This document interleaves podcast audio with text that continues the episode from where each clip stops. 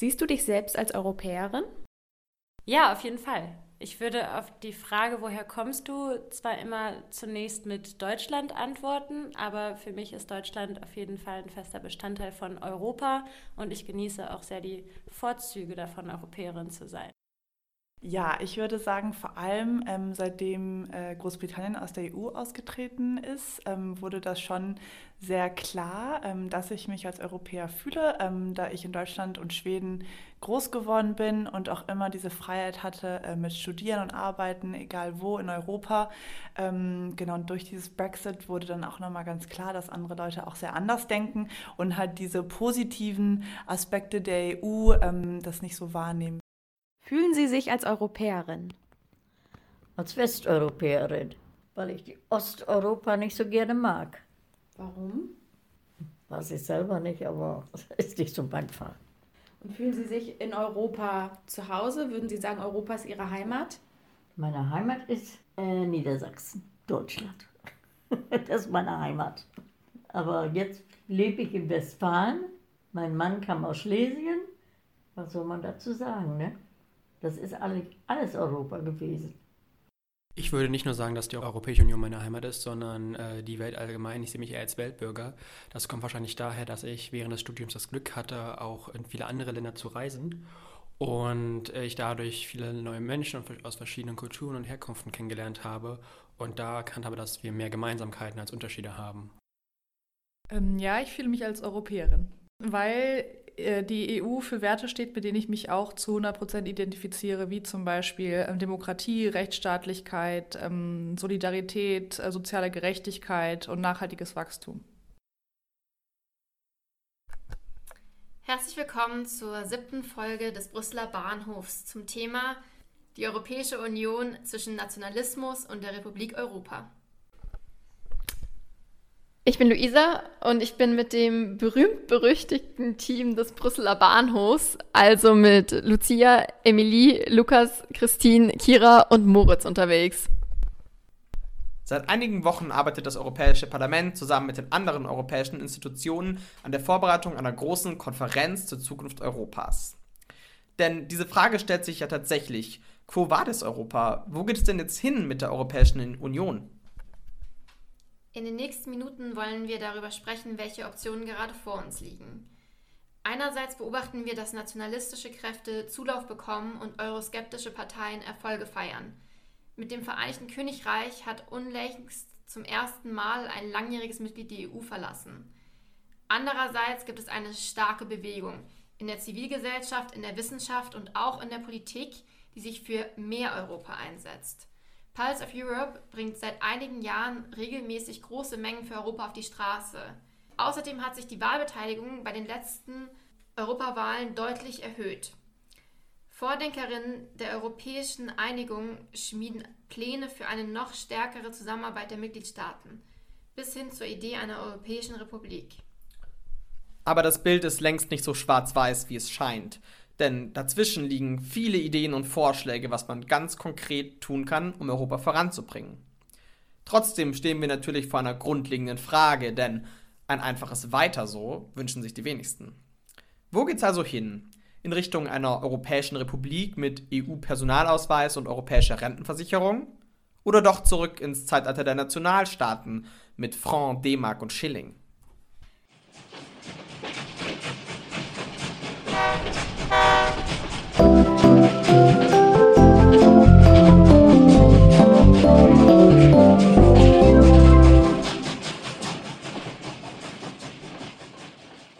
Diesmal beginnen wir unsere Reise in Berlin.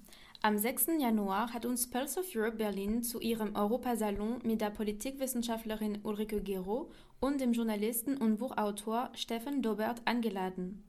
Pulse of Europe ist eine 2016 gegründete Bürgerinitiative, die mit verschiedenen Veranstaltungsformaten Zeichen setzt für ein geeintes und demokratisches Europa. Ihr kennt sicherlich die Versammlungen an Sonntagen in ganz Europa, auch in vielen deutschen Städten. Bei der Veranstaltung ging es um die Europäische Republik, um Heimat und um die große Frage, ob das alles machbar ist oder reine Utopie. Hört selber mal rein. Il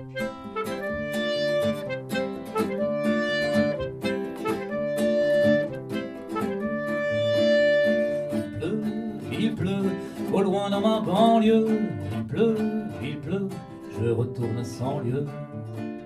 Von mir nochmal herzlich willkommen hier in diesem kleinen, schummeligen, kuscheligen Saal. In meiner historischen politischen Wahrnehmung war der Moment äh, im April 2012 der Moment, wo die EU den Eisberg gerammt hat und seitdem geht das Schiff unter.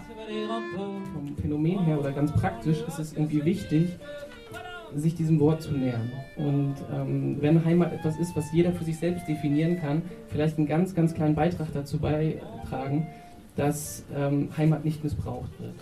Und unsere Frage bezieht sich auf was, was Sie am Anfang kurz erwähnt hatten, Frau Gero. Fänden Sie es im Hinblick zum Beispiel auf das Handeln in der Euro-Krise gerechtfertigt zu sagen, dass Deutschland schuld ist an diesem Scheitern? Ja, also Schuld ist ja bei der katholischen Kirche, aber ich rede im politischen Prozess lieber von Verantwortung, ja, mhm. und ich würde Deutschland zumindest eine große Mitverantwortung attestieren wollen in dem, was in den letzten zehn Jahren passiert.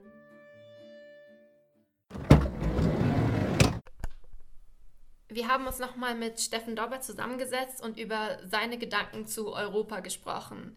Steffen Dobbert ist Autor und Journalist. Er schreibt unter anderem für die Zeit und erhielt 2017 den Deutschen Reporterpreis für ein Interview mit dem Brexit-Politiker Nigel Farage.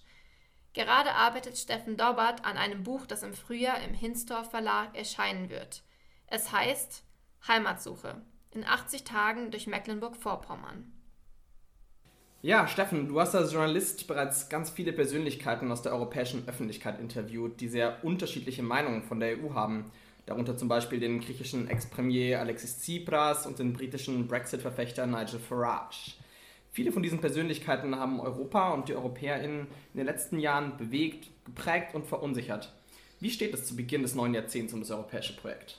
Das europäische Projekt ist gerade in einer ganz, ganz entscheidenden Phase. Also es könnte sein, dass wir in den nächsten zehn Jahren ähm, zurückgucken auf das Jahr 2020 und sehen, oha, da begann es, dass die EU tatsächlich sich wandelte und zu einem, ähm, ja, ich will jetzt nicht sagen Staat sagen, aber vielleicht zu einer Republik wurde. Also wir sehen gerade ganz viele Beispiele, äh, meiner Meinung nach, die darauf hindeuten. Das Engagement in Libyen könnte dazu führen, dass wir eine wirkliche europäische Außenpolitik haben werden, vielleicht sogar einen Einsatz einer europäischen Armee. Des Weiteren hat äh, Ursula von der Leyen als Kommissionspräsidentin ähm, quasi eine Hypothek mit ihrem Amt aufgenommen. Sie wurde, wie ich finde, zu Unrecht zur Kommissionspräsidentin ähm, ernannt, gewählt. Ähm, sie hat aber gleichzeitig versprochen, dass sich das nicht wiederholt. Und das hat sie damit verbunden mit dem Versprechen, dass die EU demokratischer wird. Und wenn sie das einlöst, dann sind wir gerade in einer Phase, in einer Transformationsphase der EU, die dazu führt, dass wir ein geeinteres Europa haben und ähm, eine EU, die stärker äh, geopolitisch auftreten kann. Und das wäre ähm, ja, die positive Aussicht ähm, für die nächsten Jahre. Ähm, vielen Dank. Wir hätten jetzt noch ähm, eine Frage zum Brexit. Bei aller Trauer um das Ausscheiden der Britinnen, hat das entstandene Chaos nicht auch das Potenzial, nationalistische Austrittsbestrebungen auszubremsen? Und kann der Brexit ein erfolgreiches Warnsignal für die EU werden? Dazu muss man sagen, ja, das kann er. Gleichzeitig, ähm, und ich war wirklich mehrere Wochen in Großbritannien in verschiedenen Landesteilen unterwegs als Reporter. Ich habe ähm, mit ganz vielen Leuten gesprochen, die eigentlich Europäer sind, aber durch diese ähm, drei Jahre Brexit-Theater, Tragödie, tatsächlich zu ja, Nationalisten geworden sind. Natürlich ist es so, dass der Brexit jetzt, wenn er vollzogen wird, ähm, im Interesse der EU und im Interesse Großbritanniens ähm, nicht dazu führen sollte, dass Großbritannien ähm, ja, ich sage jetzt mal, abschmiert als Land, als Nation. Und deswegen könnte es sein, ähm, dass andere ähm, Staaten in Europa diesem Beispiel vielleicht folgen wollen. Also das ist ein Drahtseilakt. Ähm, der erste Teil dieses Theaters, also die drei Jahre jetzt bis zum Austritt, ähm, hat, glaube ich, dafür gesorgt, dass viele Staaten gesehen haben, dass es keine gute Entscheidung ist. Ähm, trotz dessen ist es noch nicht durch. Und das ist wirklich, ähm, wir sprachen erst über ähm, ja, die Phase, in der sich die EU be befindet. Und da ist ähm, das weitere Vorgehen in Großbritannien wirklich entscheidend. Ich hoffe, dass wir in 10 Jahren oder in 15 Jahren eine neue Generation ähm, von Briten haben, die erkennen, ähm, dass dieses Zurückziehen ins Nationale kein Weg ist. Und das ist ähm, tatsächlich, davon bin ich eigentlich überzeugt, äh, zumindest hoffe ich das, ähm, nochmal ein Referendum gibt äh, über den Beitritt Großbritanniens zur EU. Aber dafür werden die nächsten zehn Jahre entscheidend sein. Ja, du hast eben schon angesprochen, wir haben eine neue Kommission mit einer neuen Kommissionspräsidentin. Aber das ist das Ergebnis äh, der Europawahlen, die im Mai 2019 stattgefunden haben. Gehen wir einmal kurz äh, zurück äh, zu diesen Wahlen. Da ist ja ein ganz großer Rechtsruck erwartet worden in ganz Europa, der im Endeffekt, man kann das sagen, glimpflicher ausgefallen ist als erwartet. Was ist da deine Erklärung für? Hat der Rechtspopulismus in Europa seinen Zenit vielleicht schon überschritten und ist jetzt im Niedergang begriffen? Oder ist die europäische Idee einfach wieder greifbarer geworden und, äh, und wieder im Kommen diese, in diesen Jahren? Zweiteres auf jeden Fall. Also die europäische Idee ist auf jeden Fall greifbarer geworden. Ähm, ein Phänomen, ähm, was in Deutschland ja auch stark zu spüren war, wie der Pulse of Europe. Ähm, eine Europäisierung der jungen Generation ähm, ist, glaube ich, ganz eindeutig festzustellen in den letzten Jahren.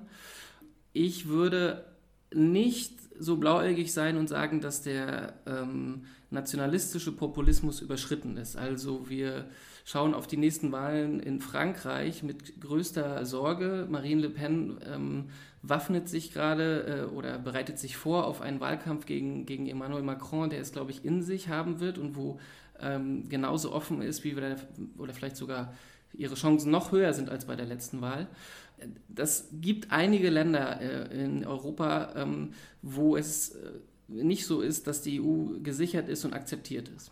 Gleichzeitig bin ich davon überzeugt, ähm, Geschichte verläuft immer in so Wellenbewegungen.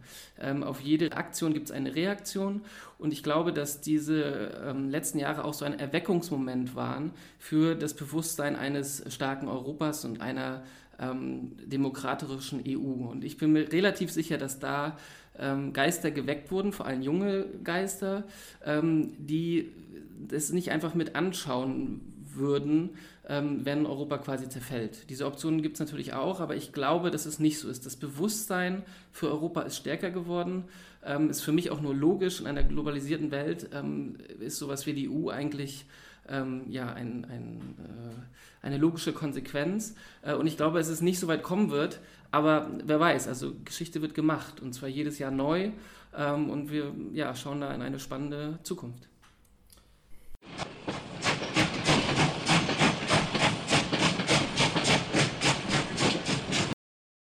Normalerweise reisen wir mit dem Brüsseler Bahnhof quer durch Europa. Heute aber wollen wir quer durch die Zeit reisen und zwar in die Zukunft, ins Jahr 2045. Wer weiß, was dann auf unserem Kontinent, in unserer Europäischen Union, wie wir sie heute kennen, los sein wird. Vielleicht haben wir bis dahin längst einen europäischen Personalausweis in der Tasche oder wir leben in einer Republik Europa, wie sie sich beispielsweise Ulrike Gero vorstellt. Was würden wir 2045 dann in den Geschichtsbüchern lesen? Was würden Kinder und Jugendliche im Geschichtsunterricht über die Geschichte ihrer Republik lernen? Sie würden ganz bestimmt das Jahr 1952 erwähnen, die Gründung der Europäischen Gemeinschaft für Kohle und Stahl. Das war der Beginn der Institutionen, die zur Europäischen Union und wer weiß, vielleicht eines Tages zur Europäischen Republik führen werden. Europa war damals vor allem ein Friedensprojekt. Durch eine wirtschaftliche, aber auch sicherheitspolitische Einigung sollten die sechs Staaten, die diese Europäische Gemeinschaft gegründet haben, für immer in Frieden und nicht mehr in Krieg und Intoleranz zueinander leben. In all den Jahrzehnten, in denen diese europäische Gemeinschaft sich entwickelt hat, wurde immer mehr Europa geschaffen. Aber was heißt denn dieses mehr Europa eigentlich? Zum einen ist Europa in die Fläche gewachsen. Mehr Länder kamen dazu. Das Gebiet der Europäischen Union hat sich einfach räumlich vergrößert. Aber mehr Europa heißt eben nicht nur die schiere Fläche sondern mehr Europa heißt auch die Art, wie die verschiedenen Staaten zusammengearbeitet haben. Denn in diesem Integrationsprozess wurden immer mehr Bereiche und auch die Bereiche in sich immer stärker verbunden, sodass wir heute eine gemeinsame Handelspolitik haben. Europa tritt geeint und gemeinsam gegenüber anderen Ländern auf. Auch der Binnenmarkt, wie wir zusammen wirtschaften, ist verknüpft und verbunden und nicht zuletzt der Euro als gemeinsame Währung zeigt, dass mehr Europa nicht nur mehr Staaten, sondern auch mehr Solidarität und Zusammenarbeit bedeutet. Wenn wir diese Solidarität, die es zwischen den EuropäerInnen mittlerweile gibt, wenn wir die weiterdenken, kommen wir dann zwangsläufig zu einem europäischen Staat, zu einer Republik Europa? Oder können wir auch in der Europäischen Union noch mehr Solidarität leben, ohne dass wir unsere Rentenversicherungen zusammenwürfeln und einen europäischen Personalausweis schaffen? Diese Frage ist sehr, sehr kompliziert und viele Menschen machen sich Gedanken darüber und viele Bürgerinnen und Bürger beschäftigt diese Frage heutzutage. Wie können wir solidarisch und demokratisch in Europa leben? In welcher Form? Wie bereits erwähnt, sprechen wir in dieser Folge ebenfalls mit Ulrike Gürow. Sie ist Leiterin des Departments für Europapolitik und Demokratieforschung an der Donau-Universität Krems, Gründerin des European Democracy Labs und Autorin mehrerer erfolgreicher Bücher. Ulrike Gürow, was verbirgt sich hinter der Idee einer europäischen Republik? Zentral verbirgt sich dahinter die Idee, dass wenn wir von europäischen Bürgern sprechen und von einer europäischen Demokratie, und das wird ja oft gemacht, European Democracy, Democracy in Europe oder European Citizens, dann hat eine Demokratie als notwendige, wenn auch nicht hinreichende Bedingung den allgemeinen politischen Gleichheitsgrundsatz für alle Bürgerinnen und Bürger. Das heißt, die Bürger müssen gleich sein vor dem Recht und vor allen Dingen in den Dingen, die Pierre Savallon le Sacre du Citoyen nennt, also bei Wahlen, bei Steuern und bei Sozialem. Und erst dann, wenn wir wirklich sagen, europäische Bürger sein, das heißt nicht nur die gleichen Werte zu teilen, sondern die gleichen Rechte zu haben. Dann könnte man davon sprechen, dass wir in einer europäischen Republik sind, denn genau das ist die Definition von Cicero. Cicero definiert die Republik als diejenigen Bürger, die sich entscheiden, in den Zustand der Rechtsgleichheit zu treten. In Ihrem neuen Buch Was ist die Nation? beschreiben Sie die Sozialpolitik als wichtigen Hebel für den Aufbau einer Nation. In der EU ist aber ausgerechnet die soziale Dimension noch schwach ausgeprägt. Hinzu kommt, dass viele Felder Sozialpolitik gänzlich im Kompetenzbereich der Mitgliedstaaten fallen. Wie lässt sich die europäische Sozialpolitik trotz dieser Hürden dazu nutzen, die Europäerinnen als Nation zu einen? Naja, deswegen habe ich das Buch ja geschrieben, um genau dieses zentrale Argument zu machen, dass im Grunde das soziale Gefüge oder diejenigen, die sich zugehörig einem sozialen Gefüge fühlen, nach Marcel Mauss diejenigen, die in institutionalisierter Solidarität sind, dass diejenigen die Nation begründen. Und ähm, um erstmal das Bewusstsein dafür zu schaffen, dass sich Nation eben nicht oder nicht nur oder nicht originär durch Herkunft, Identität und so weiter definiert, sondern dass die Nation letztendlich diejenigen sind, die gemeinsam darüber entscheiden, wie sozial sie sind. Und um dieses Argument überhaupt mal in die Welt zu bringen und auch den sogenannten Nationalisten die Nation zu stehlen, ja, also den Begriff wieder in die Mitte der politischen Debatte zu bekommen, darum habe ich ja dieses Buch geschrieben. Und ich gebe ja so ein paar Beispiele, warum wir in Europa viele Debatten Debatten genau um diese Frage gerade führen. Also zum Beispiel die, äh, die Transferunion ist ja im Grunde eine Debatte über das soziale Europa. Wie sozial sind wir jetzt, wie solidarisch mit den Italienern oder mit den vermeintlich faulen Griechen? Es sind ja immer die Diskussionen, wer zahlt jetzt für den anderen. Ja? Und deswegen wollte ich das Argument machen, wir werden Europa erst dann schaffen können, wenn wir verstehen, dass Europa zentral davon abhängt, dass wir als Europäer die soziale Frage gemeinsam beantworten und vor allen Dingen gemeinsam unter Bedingungen der Zukunft. Das heißt, wenn wir sagen, wir gehen jetzt von der Industriegesellschaft in die Dienstleistungs- oder Algorithmengesellschaft, dann ist halt die Frage, was ist eigentlich die soziale Frage in der Zukunft? Ist das das Grundeinkommen zum Beispiel? Dann müsste die europäische Antwort darauf sein, wir beantworten diese Frage zusammen und wir machen zum Beispiel ein europäisches Grundeinkommen. Das war jetzt mal das Argument. Wie kriege ich das in die Realität? Naja, mit denen ich mit Ihnen zum Beispiel jetzt einen weiteren Podcast darüber mache und wir weiter gemeinsam darüber nachdenken, wie wir das Argument in die Breite bekommen und wie wir den politischen Raum in Brüssel davon überzeugen. In solchen Diskussionen ähm, spricht man irgendwie ganz oft von zum Beispiel Staat, Nation und so weiter. Aber eigentlich ist nie genau klar, was mit diesen Begriffen, die sehr häufig verwendet werden, eigentlich genau gemeint ist. Ja, das Problem mit diesen Begriffen ist, ist, dass sie meist abstrakte Ideen darstellen, deren genaue Ausgestaltung umstritten ist und die auch sehr stark von der Perspektive der Sprechenden abhängen. Solche Wörter nennt man in Sozialwissenschaften häufig Contested Concepts, also umstrittene Konzepte. Um etwas Sachlichkeit in die Debatte zu bringen, kann es manchmal ganz nützlich sein, sich weit verbreitete wissenschaftliche Definitionen der Begriffe anzusehen. Was ist eigentlich ein Staat? Ich habe es mal nachgeschlagen und ein Staat ist nach dem ähm, Staatsrechtler Georg Jelinek die Einheit einer Gemeinschaft von Menschen, die in einem bestimmten Gebiet unter einer obersten Gewalt oder Regierung organisiert sind. Man spricht hier auch teilweise von der Trias aus Staatsgebiet, Staatsvolk und Staatsgewalt. Mm, aber meinst du, Lucia, du könntest mir mal genau erklären, was eigentlich eine Nation ist? Ja, also eine Nation ist nach dem Soziologen Anthony D. Smith eine benannte Bevölkerung, die ein historisches Territorium, gemeinsame Mythen und historische Erinnerungen, eine Massenkultur, eine gemeinsame Wirtschaft und gemeinsame Rechte und Pflichten verbindet. Man kann eine Nation auch als Imagined Community verstehen, also eine kollektiv vorgestellte Gemeinschaft, die sich auf bestimmte gemeinsame Referenzen bezieht. Darauf aufbauend ist der Nationalismus eine ideologische Bewegung, die auf den Erhalt der Autonomie und der Einigkeit der spezifisch definierten bzw. vorgestellten Nation besteht und auch für diese kämpft. Aber was ist eigentlich Identität und was kann man sich darunter vorstellen? Identität wird vom Sozialpsychologen Henri Tachfel als der Teil der Selbstwahrnehmung eines Individuums definiert, der aus seiner kognitiven Zugehörigkeit zu einer sozialen Gruppe und den damit verbundenen Werten und Emotionen resultiert. In Bezug auf die Nation kann dieses Identitätsverständnis wiederum als vorgestellte Gemeinschaft ausgedrückt werden.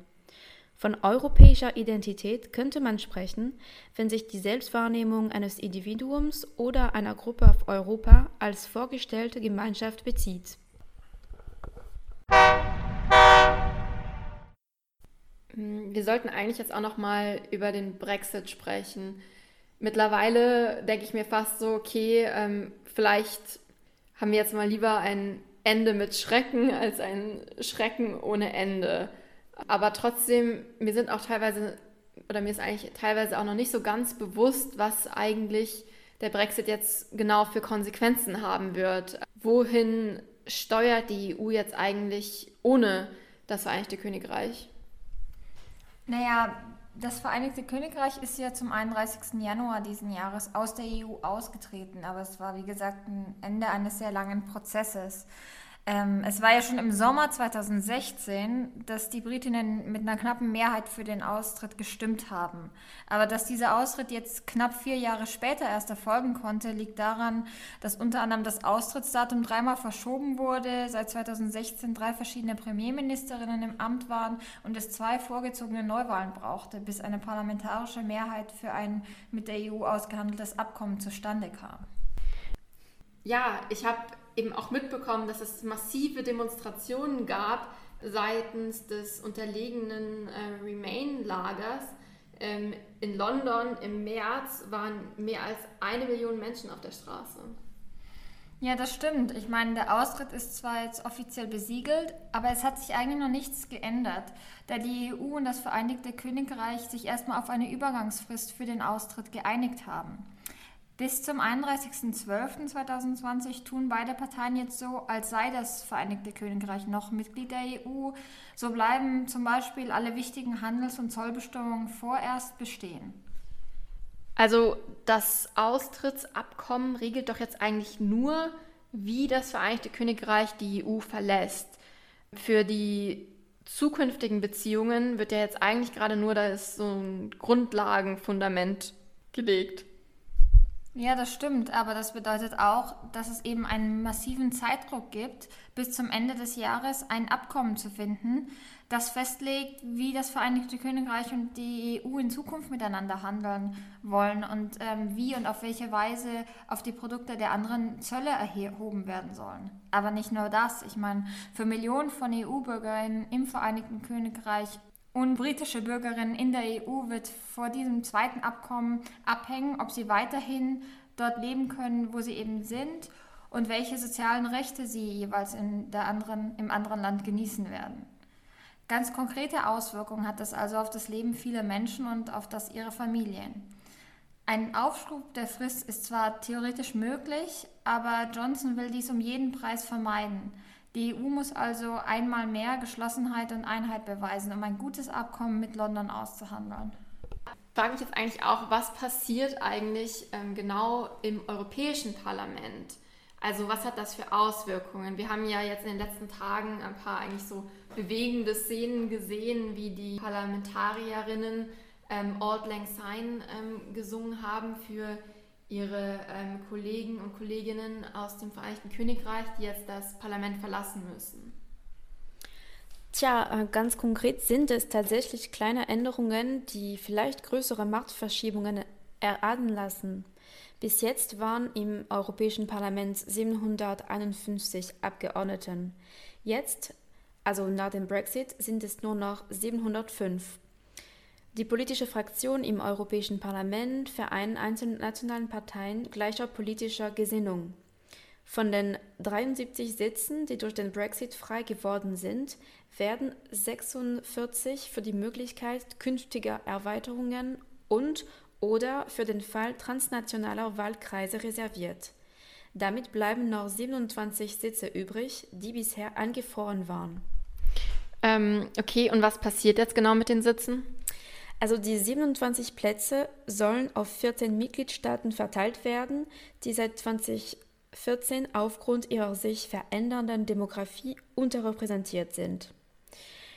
Wenn man das Ganze berechnet, also am Ende ähm, von den britischen Abgeordneten, die weggehen und denjenigen, die dazukommen, kann man Folgendes feststellen. Die Konservativen im Europäischen Parlament bleiben mit 187 Sitzen die stärkste Fraktion.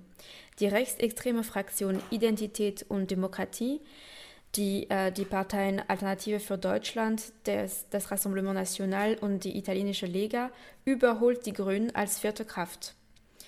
Mit äh, diesen äh, Entwicklungen werden die Rechtsextremen im Europäischen Parlament viel stärker. Zum Abschluss möchten wir euch noch ein paar Buchempfehlungen für eure nächste Zugreise mitgeben. Zum einen empfehlen wir euch natürlich die neuen Bücher unserer Interviewgäste. Heimatsuche von Steffen Dobbert und Was ist die Nation von Ulrike Gürow. Wer sich noch tiefergehend mit dem Thema europäische Identität auseinandersetzen will, dem sei außerdem der sozialwissenschaftliche Klassiker A Community of Europeans von Thomas Risse ans Herz gelegt. In diesem Buch könnt ihr erfahren, wie die EuropäerInnen über ihren gemeinsamen Kontinent denken und was die europäische Identität mit einem Marmorkuchen gemeinsam hat.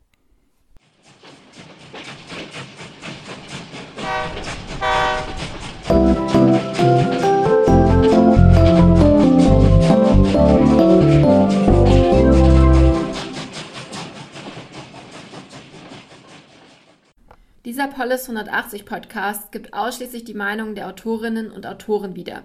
Die Verantwortung für den Inhalt liegt bei Ihnen. Polis 180 ist ein Grassroots Think Tank, der wissenschaftliche Erkenntnisse für politische EntscheidungsträgerInnen übersetzt. Ideen, Analysen und Lösungsansätze unserer Generation bringen wir durch innovative, partizipative und inklusive Ansätze in den politischen Diskurs ein. In thematischen Programmen und mit neuen und kreativen Formaten entwickeln wir echte Alternativen für eine konstruktive Außen- und Europapolitik.